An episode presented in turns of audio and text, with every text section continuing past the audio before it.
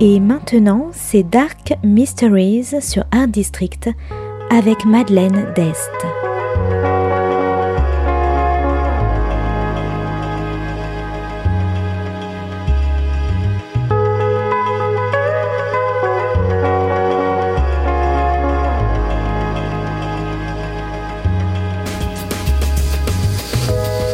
Welcome to Dark Mysteries, a book review show devoted to crime, mysteries, thrillers, and the dark side of human nature.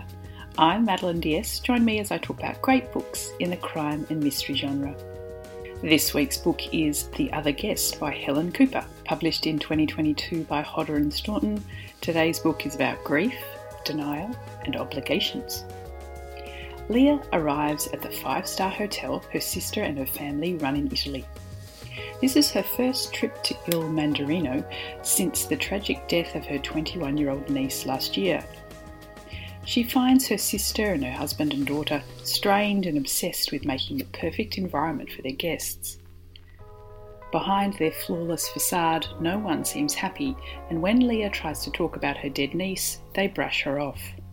Leah, on the other hand, is still hurting from her niece's death, and in her attempts to get closure, she begins to doubt the story that it was all an accident. Meanwhile, back in the UK, Joanna is a counsellor at a university, rebuilding her life after the breakup of her long term relationship. She meets a friendly barman, and after one date, she finds herself pulled into his life, but she barely knows him. Is she just bruised from her breakup, seeing the worst in people, or is there more to this man than she realises? And in Italy, Leah tries to delve deeper into what happened on the night her niece died. But when she receives anonymous threats and is blocked at every turn, what will she do to uncover the truth? The Other Guest is a well written, intriguing, and suspenseful mystery about two women dealing with grief and understanding where they fit in the world. It's gripping and absorbing and unputdownable. As the mysteries unfold, each chapter is more murky than the last. Leah is suffering from her own crisis, ignoring her grief and her guilt from not answering a call from her niece on that very last day, has manifested into a blow up at work and her employer sending her on forced compassionate leave. Like her sister and her family, Leah tries to hide in work. This hasn't ended well.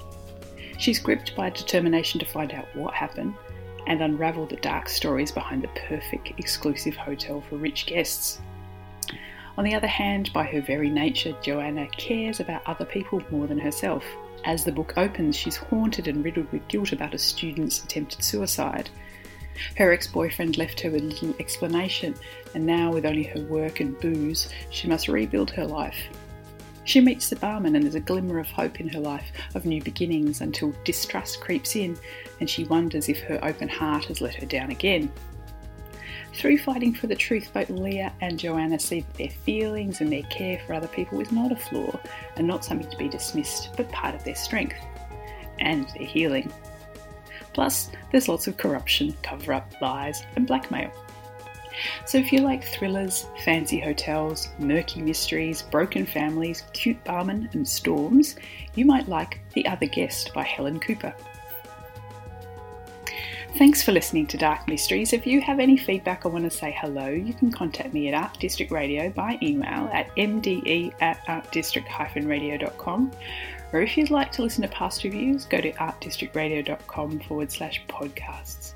And until next time, happy reading!